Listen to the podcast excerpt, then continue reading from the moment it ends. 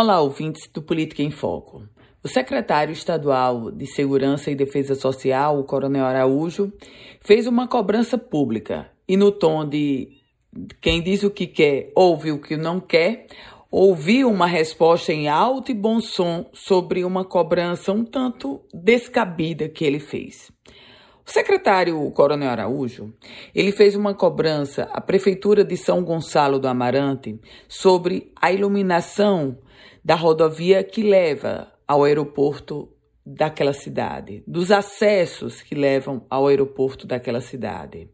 E aí o prefeito de São Gonçalo, o prefeito Paulo Emílio, trouxe uma resposta em alto e bom som e informando outros detalhes até então desconhecidos por nós.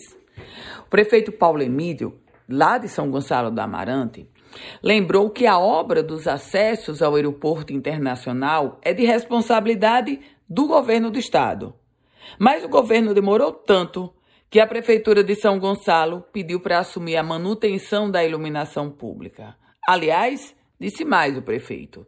Disse que o acesso sul é totalmente iluminado com equipamentos de LED de alta potência e a manutenção é feita regularmente.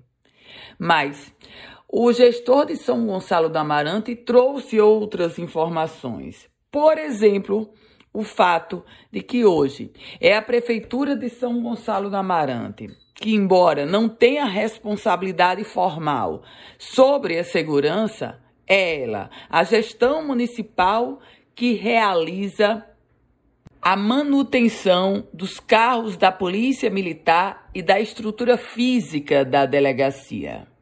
A CEPRE, que também está com dificuldades de fazer rondas no município por falta de manutenção dos veículos, mais uma vez é a Prefeitura de São Gonçalo do Amarante que chega.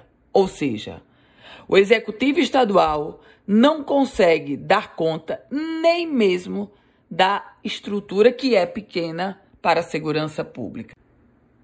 Nesse contexto, escancara-se que a problemática da segurança pública vai muito além do déficit, isso é claro, dos policiais, dos homens e mulheres do segmento. Eu volto com outras informações aqui no Política em Foco com Ana Ruth Dantas.